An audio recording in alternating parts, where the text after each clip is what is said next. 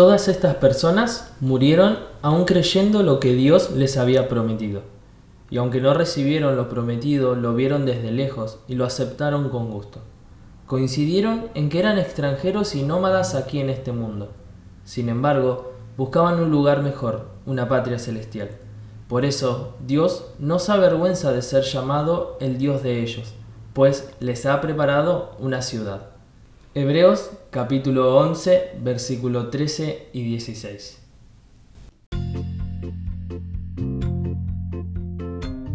Bienvenidos una vez más. Estás escuchando Compartiendo el Altillo.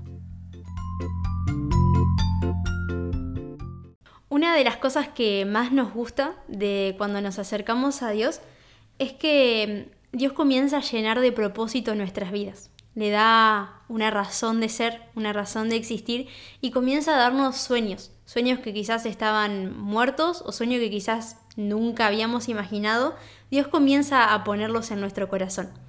Y, empezamos a, caminar en pos de esos sueños.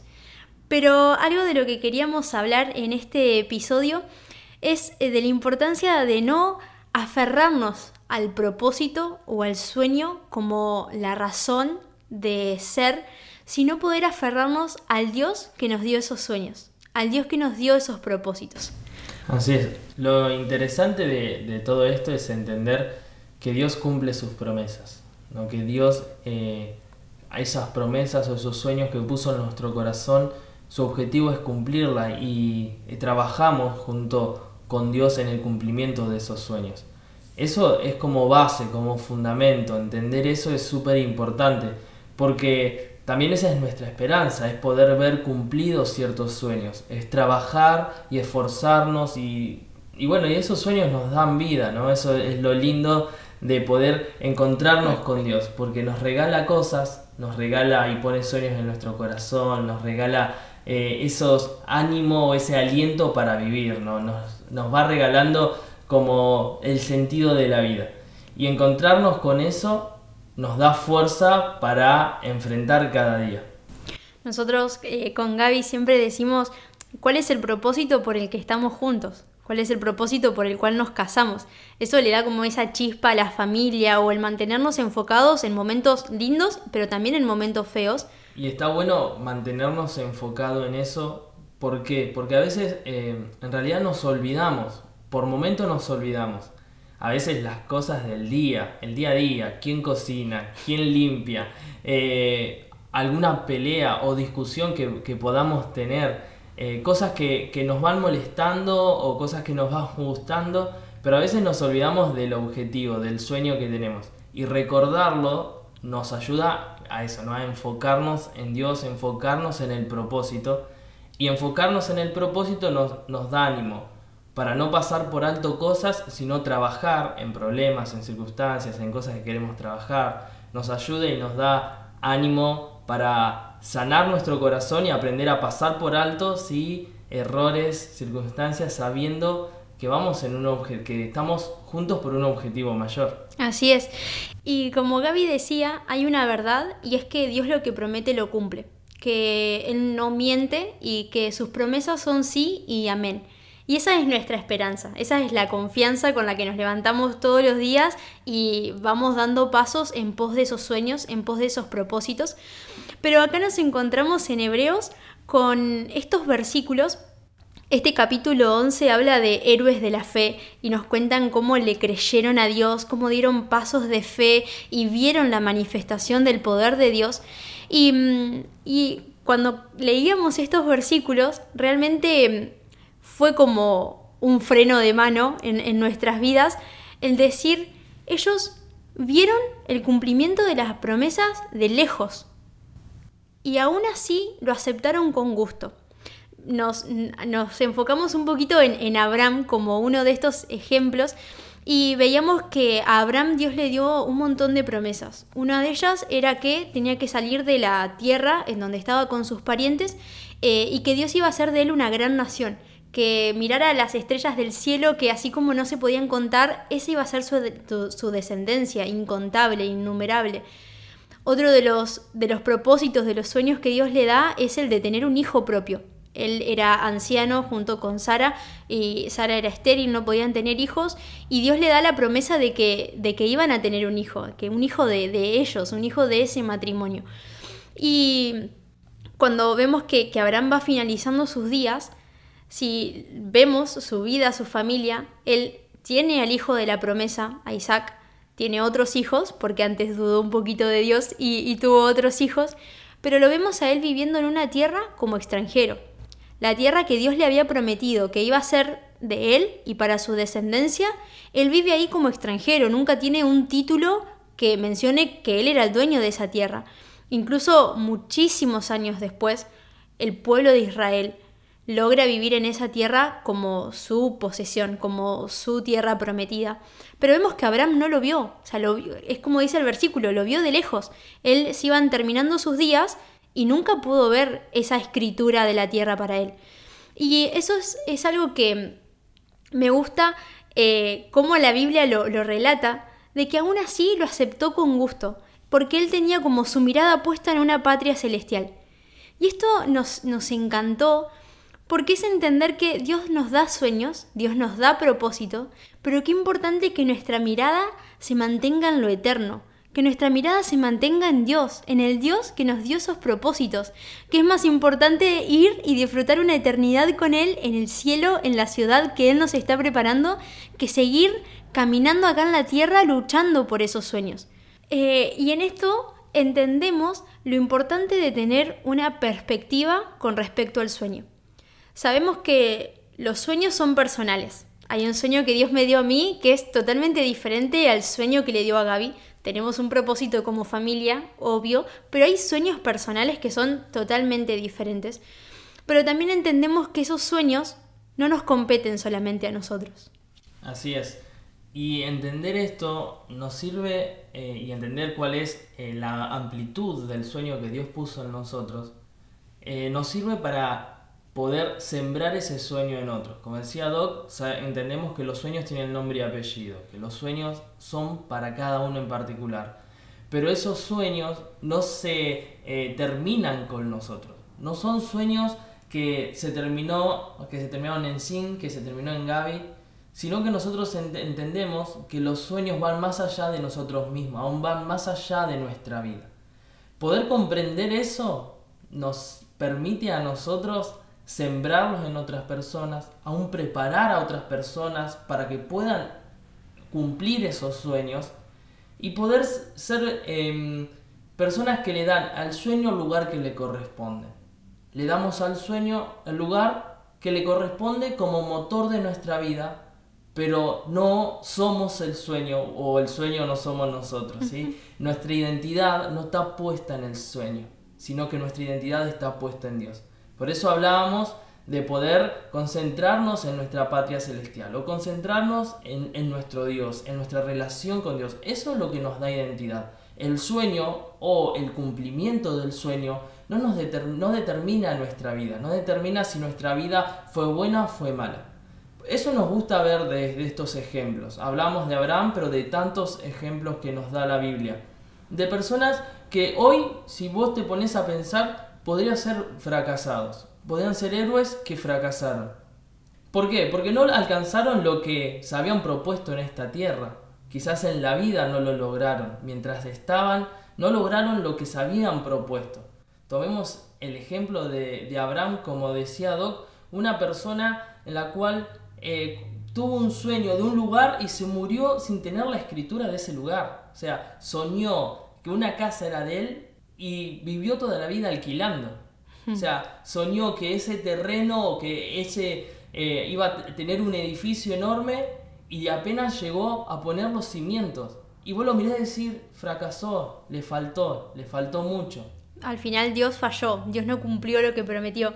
Pero si vemos el relato de la Biblia y la historia, luego vemos que Dios lo cumple en su descendencia. Abraham logra poner base a los sueños que, al sueño que Dios había puesto en su corazón. Y lo que me gusta también ver de Abraham, y nos gusta ver, es que él sembró su sueño en otra persona, que entendió justamente que el sueño iba más allá de él mismo y lo sembró en otra persona. Y eso permitió que el sueño no quede en, en su vida. Abraham se murió y el sueño siguió teniendo vida. Eso es genial. Yo lo pienso y mm, muchas veces somos de querer retener las cosas, ¿no? Como este es lo que Dios me habló a mí y me lo guardo para mí, es mi sueño, es mi propósito. Em, pero me gusta ver eh, cómo la importancia de, de, poder sembrar nuestro sueño en otros y que aún pasen años y años de que nosotros hayamos partido de este mundo y que ese sueño siga dando fruto y siga alcanzando a muchas otras personas. Eso es genial. Y también entender que cuando Dios nos da sueño, los sueños de Dios son muy grandes.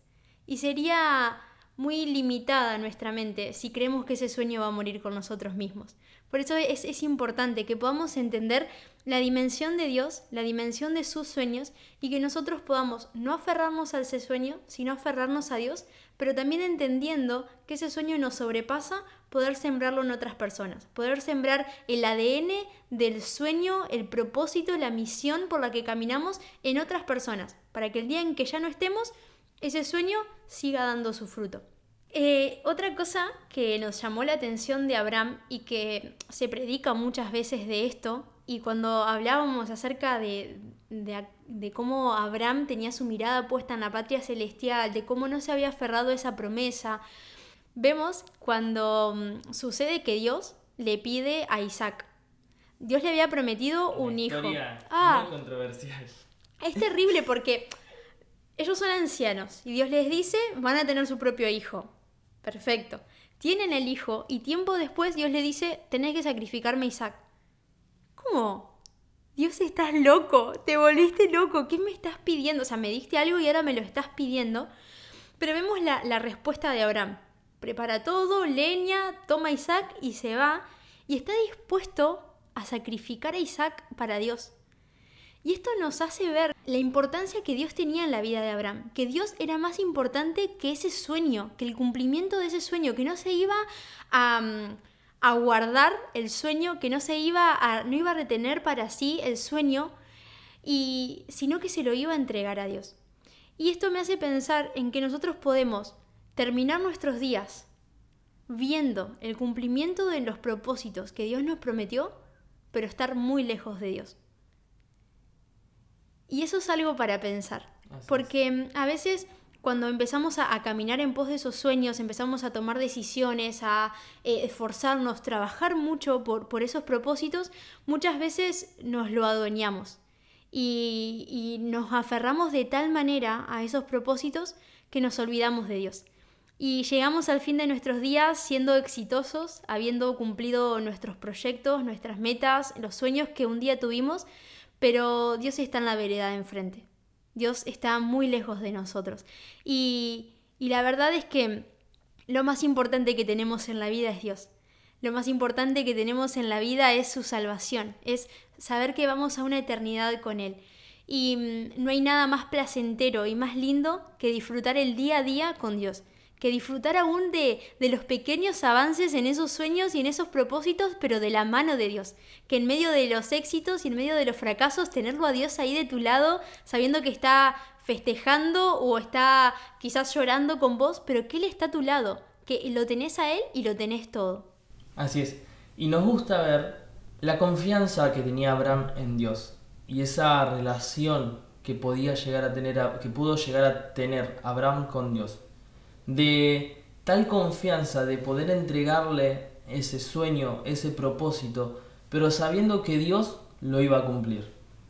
Abraham sabía que Dios no iba a fallar a su palabra, por eso él estaba dispuesto a hacer todo lo que Dios le pida. Pero él confiaba. Qué seguridad, ¿no? Terrible, me encanta. Mucha seguridad de parte de Abraham, pero mucho conocimiento también de parte de Abraham y mucho entendimiento del amor de Dios de cuánto Dios amaba su vida y que Él cumple sus promesas, ¿no? Y que Él, esos sueños que siembra, los va a cumplir. Y me gusta poder entender esto para que nosotros podamos tomar de estas historias y conocer que Dios cumple sus promesas y que nosotros podemos confiar en Él. Podemos confiar en que más allá de lo que nosotros podamos hacer o decir, si Él está en el asunto, el fin va a ser un fin bueno. Nos gusta también ver que a pesar de que muchas veces pensemos o estemos atravesando situaciones donde el sueño parece que va a morir o parece que va camino a ser destruido, Dios está, si Dios está en el asunto, si Dios sembró ese sueño, si Dios te dio una promesa, Él está dispuesto a hacer cualquier cosa para que se cumpla. Mm. Por eso, sigamos la voz de Dios siempre, escuchemos su voz, aferrémonos a su promesa, sabiendo de que Él las cumple. Como decíamos anteriormente, podemos ver que quizás en, en la gente de esa época hubiese visto a Abraham como fracaso, como un fracasado, ¿no? Pero mm, Abraham entendió la perspectiva y entendió lo grande del sueño que, que Dios le había dado, que estuvo dispuesto a aceptar con gusto el no ver él el cumplimiento del sueño, sino que eso se siguiera gestando en las generaciones futuras. Y te animamos a que no escuches las voces de alrededor, que te puedan decir, y al final tu Dios, ¿dónde quedaron sus promesas? ¿Dónde quedaron sus propósitos? Al final, mira cómo terminó todo. Que tu mirada, que tu corazón, que tu confianza siga puesta en Dios, con esta certeza de que sus promesas son sí y de que sus promesas son amén de que Dios no es hombre para mentir, no es hijo de hombre para arrepentirse, así que lo que Él te dijo, Él lo va a cumplir. Quizás no de la manera en la que vos lo pensabas, quizás no de la manera en la que el resto pensaba que se tenían que dar, pero Dios, de una manera u otro, de una forma sobrenatural y sorprendente, va a cumplir ese propósito en tu vida. En los versículos que leíamos nos decía que Dios nos avergonzaba de ellos a pesar de que en la tierra lo podrían ver como fracasados, a pesar que en la tierra no hayan logrado obtener el sueño que en su corazón se había puesto, el sueño que le habían contado a las personas que estaban a su alrededor. Dios no se avergonzó de ellos, sino que los recibió contentos, dándole algo mucho mejor. Y nos gusta ver en esto que Dios nos acepta, ¿no? que Dios no se avergüenza de nosotros y que lo que decíamos un poco al principio, nuestra identidad no está puesta en el sueño y Dios no nos ve a través del sueño. Él nos ve a través de la sangre de Jesucristo, Él nos ve como sus hijos, Él nos ve como, como hijos amados, Él nos ama, nos quiere, nos valora por lo que somos y no por lo que podemos llegar a ser. Nos valora por lo que somos, por lo que somos para Él y no por lo que podemos alcanzar en esta tierra. Entonces, qué, bueno es poder tener esa imagen de Dios, de, un Dios que no se avergüenza de nosotros. Tenés un Padre que no se avergüenza de vos. Quizás a tu alrededor hay personas que solamente te buscan por lo que tenés o por lo que podés llegar a lograr. O que muchas veces te miden por los logros que obtuviste o que vas a obtener.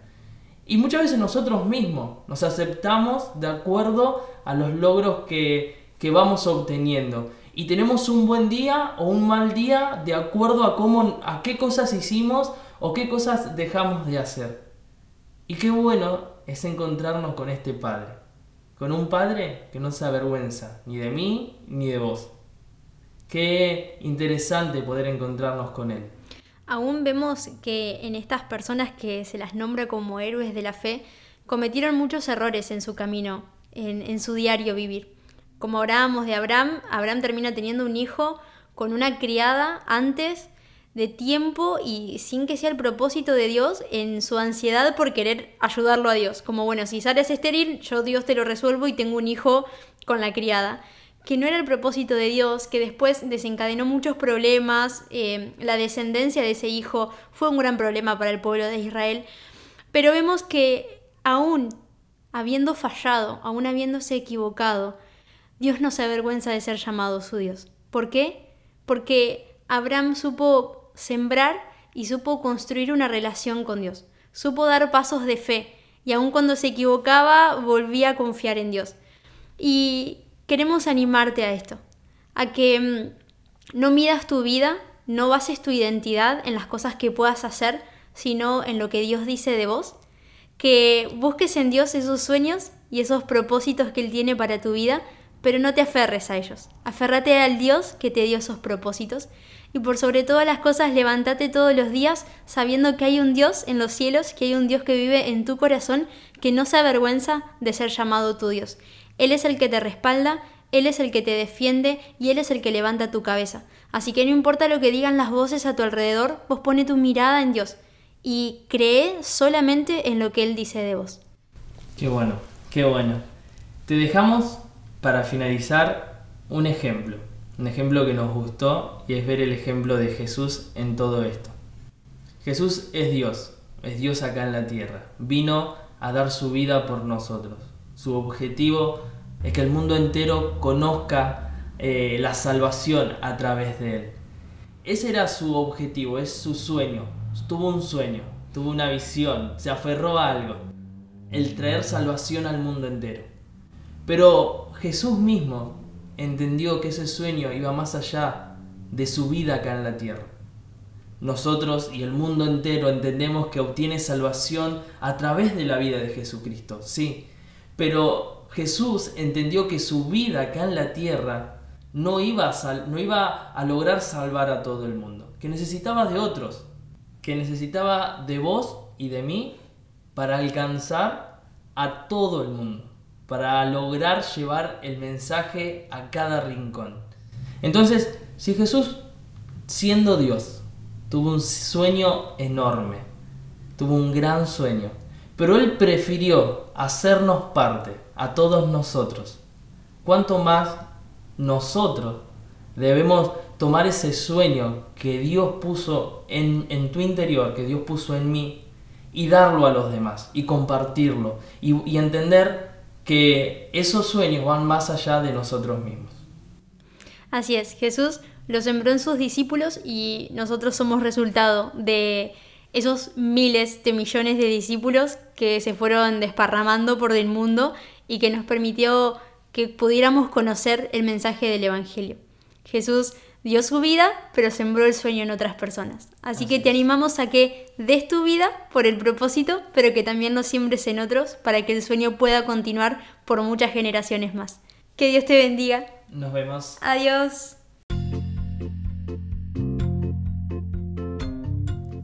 Escuchando Compartiendo el Altillo. Esperamos que te haya gustado y haya sido de bendición. Compartiendo en tus redes y te esperamos para el próximo episodio.